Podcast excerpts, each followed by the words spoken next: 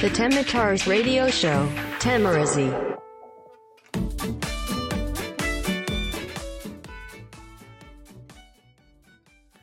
今日も一日お疲れ様でした。どうも、岩ざっちです。えー、今日は2018年8月8日、水曜日、えーただいま時刻は夜の10時1分なんですけど、あの、外、だんだんちょっと風が強くなってきたんですけど、なんか、台風がまた来てるらしいね。この前も台風来てなかったですか？俺、なんかそれで、もうなんか家にこもるから部屋でテント張っておうちキャンプしたら楽しいよっていう話を多分前の何回ぐらい前だろうのラジオでしたと思うんですけどうーんまた来てんのか台風と。なんか今今回今年の夏ってなんか平成最後だから気合入ってんのかな？わかんないけど。しっちゃかめっちゃかじゃないですか？なんか。なんか6月でもう7月入る前に梅雨終わって6月、えー末で夏が来てと思ったらこう夏で暑くてあのもう観測史上最大の温度だ。であの命の危険もあるからあの気をつけてくださいっていうぐらいの、まあ、酷暑が来てと思ったらこう台風ね7月の末とかからこうなんか連続で直撃してでちょっとあの涼しくなったりしてるかと思ったらあの、ね、あの西の方ではまだまだ暑い日が続くっていうなんかねえどうなっちゃうんだろうっていうぐらい結構なんかいろんな異常気象じゃないですけど、あのーもうここ数年ないようなねあの、まあ、天気が続いてますけどまあね台風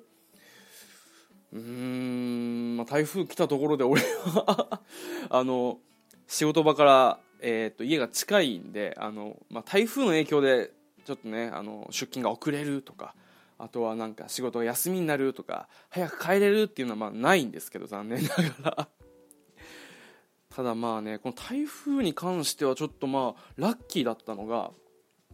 ちょっとあの前まで青春18切符であの旅行をしてたんですけど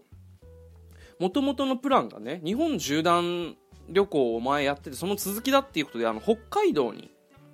えー、と埼玉からこう電車乗り継いで北海道まで行って飛行機で帰ってくるっていうのがプランだったんですよ。でそのあの飛行機のチケットを、えー、と取ることがで きなくてあの結果、まあ、青森で引き返してきてその途中で、まあ、あの東北三大祭りを楽しむ、えー、と旅っていう風にちょっとねテーマを変えてあの、まあ、楽しんで帰ってきたわけなんですけどもともと帰ってくる予定だったのが今日だったんですよ。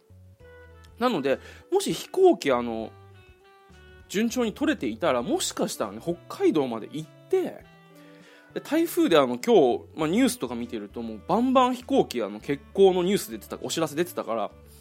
もしかしたらこれ帰ってこれず北海道の稚内で 今頃なんかね立ち往生してたかもしんないなと思うとまあ飛行機取れなかったのはある意味ラッキーだったのかなと。であの東北、えー三大祭りも結構楽しかったしまああのその時はえー、嘘今回行けないのと思ったけど結果オーライでまああのなんだかんだちょっとあのベストな選択だったのかなと今改めてあのこの台風来たっていうのを知って思ってるんですけどまあね、まあ、その青春18切符の旅を終えてもう2日経ったんですけどなんだろうねこの楽しかった ことがこう嘘のようなもう日常にこう帰ってきました。もうあの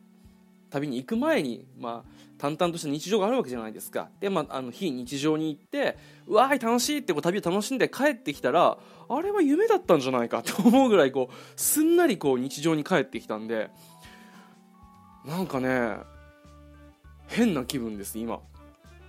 ただまあ写真はねスマホの中入ってるし青春18切符にもスタンプ5日分ちゃんと押されてるし、まあ、旅に行ってきたっていう、ね、記憶は自分の中にあるんで、まあ、旅には行ってるんだろうけどあまりにもなんかこう旅を、ね、5日間こう東北を回ってずっと電車乗ったりしてっていうまあちょっとしたあの冒険じゃないですか。っていうのを終えて帰ってきた感っていうのがあのないぐらいもあまた日常にこうスーンと戻っていったんでなんかね変な気分ですね。はい。まあ今回行けなかった北海道はまたどっかでね行けたらなと思うんですけどまああのそんな青春18切符での旅をあのしている間にちょっとね一つ困ったことがありまして家帰ってきてちょっとね今日はこれについて話したいと思うんですけどまあ僕は2回目なので今回そこまであの、まあ、ダメージというかあのそんなに驚きはしなかったんですけどこれあの知っといて多分損はないと思うのでちょっとね今日はそれについてお話ししたいと思います。はいというわけでちょっと今日お話ししたいトークテーマはこちらです。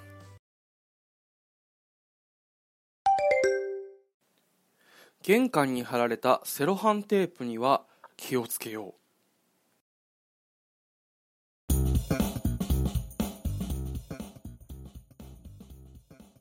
はいというわけであの旅から帰ってきてね、まあ、あの家のドアを久々に開けるわけじゃないですか。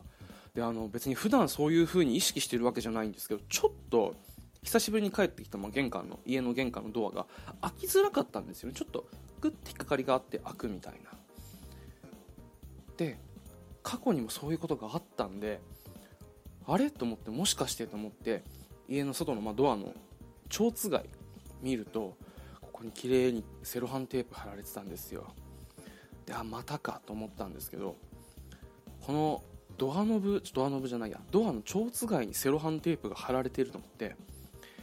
誰かがこの家のひあの、まあ、住人が帰ってきてるかどうか。あと何時頃に帰ってきてるのかっていうのをチェックするために貼っていくんですよねこれ。怖くないですかこれ。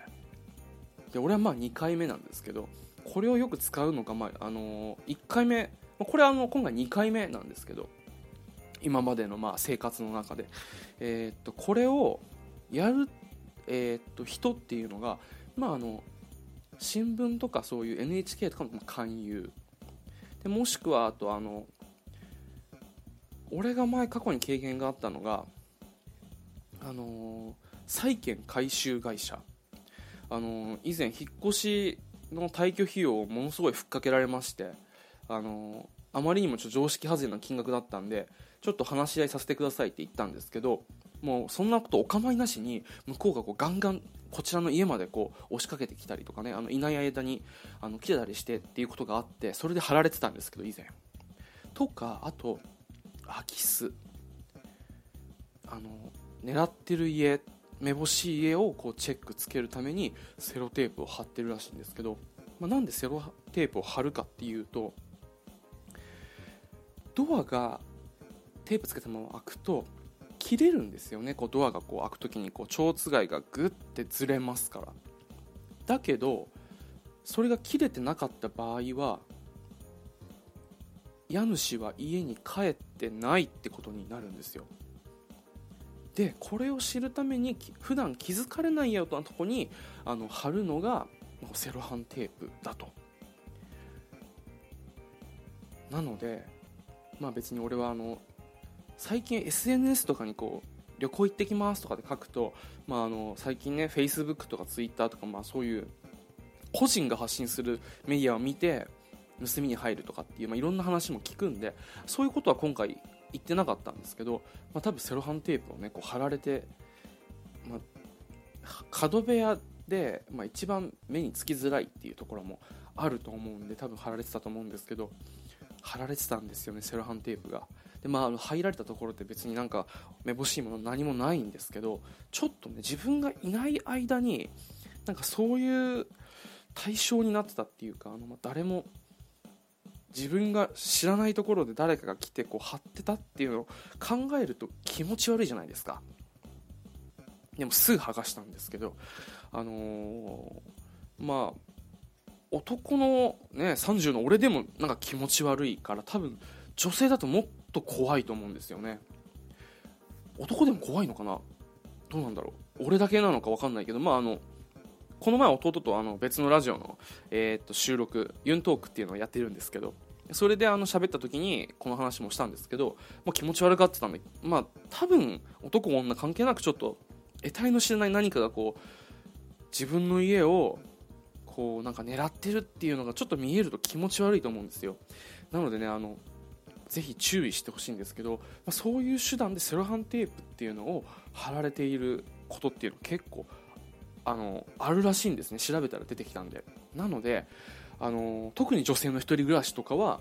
セロハンテープ、えーと、玄関のどっかに貼られてないかとかなんかそういうものを、えーと、もし何かねあの家を長期間開けることがあったりとかっていうなんか、ね、そういうのがあったらチェックしてみるっていうのは一つのねあの、まあ、自分を守る術だと思いますね。であのそれを、まあ、あの初めて会った時にすげえ怖くてもいろいろ調べまくったんですけど、まあ、そういうなんか、まあ、例えば仮に空き巣だった場合ってリスクはあまり負わないらしいんですね。だから無理して入ることはしないと。なんかそういう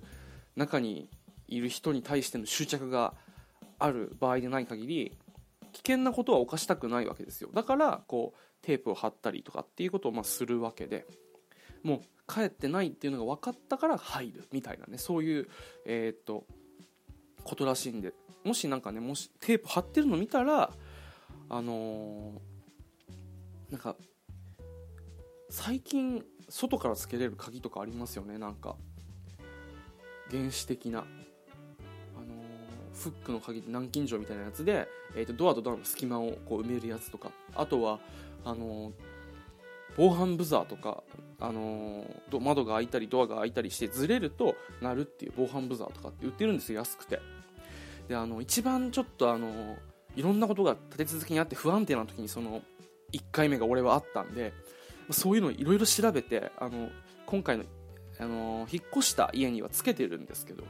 あれ見られてなかったのかな？とりあえずその警戒してるよとかなんかすんなりは入れないよっていうのを意思表示を明らかに見せるだけでやっぱあのそういう人たちっていうのはやっぱ逃げていくというかもう避けるらしいんでそういう防犯対策とかっていうのはねぜひあの今何があるか分かんないからね本当に、えー、ぜひ気をつけてほしいなと思います。あの本当にもうすっかり前回のこと忘れてたんですけど今回あのこういうことがあったんでちょっと,、えーと、お話ししてみました、あのー、特に1人暮らしの、まあ、男も女も関係ないですけど方はねちょっと気をつけて見てみてください。はい。というわけで今日お話ししたのは玄関にセロハンテープがあったら気をつけようというお話でした。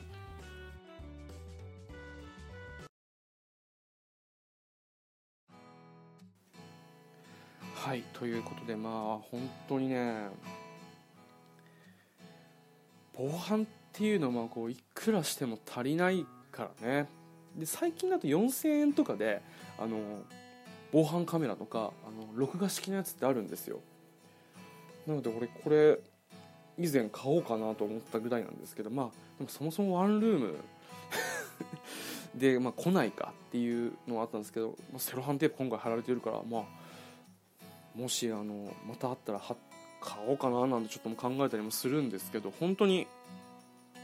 なんというかもう細かな異変とかっていうのを、ね、気づいてて損はないなと。あと長期間ね家開けるときはやっぱり何かしらねやりたいですよね。それかもう貴重品全部持っとくとか。本当に自分の身をこう自分で守んなきゃいけないもんね本当に。いやー。世知がない世の中ですね本当。ただまあねえー、っとこういうことを知っとくだけでねだいぶあの0か1かだけでだいぶ変わってきますからちょっとあの知っといてください。あの向かいの家もねセロハンテープ貼られて、まあ、切れてたんで多分気づいてないんだろうなと思うんで今度会う機会があったらちょっと話してみたいと思います。それでは最後までお聴きくださいましてありがとうございました。よざっちでした。